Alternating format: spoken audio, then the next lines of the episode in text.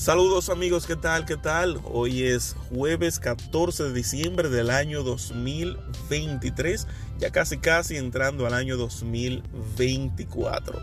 Y aquí les tenemos parte de las noticias más importantes de la República Dominicana y el mundo. El turismo aportó 22.190 millones al Producto Interno Bruto Dominicano en el año 2022, según estudio. Vaya, una cifra bastante considerable.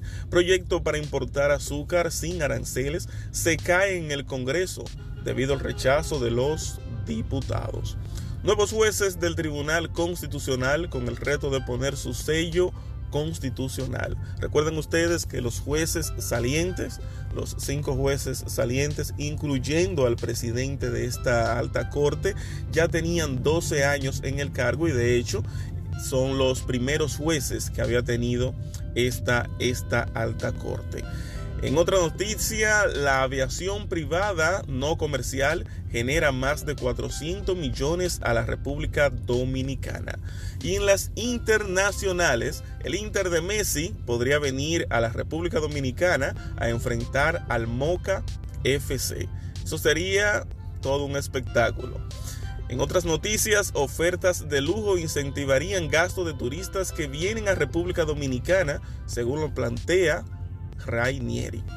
Policía mata en Villajuana a dos personas que se habían fugado durante un traslado al Palacio de Justicia. Vaya, situación tan tremenda, ¿no?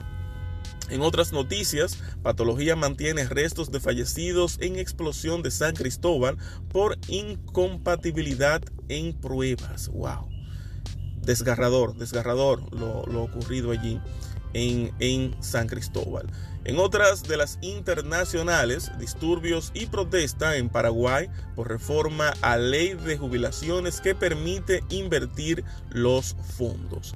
Y bueno, hasta aquí parte de las noticias más importantes de la República Dominicana y el mundo pertenecientes a este jueves 14 de diciembre del año 2023. Será hasta una próxima entrega.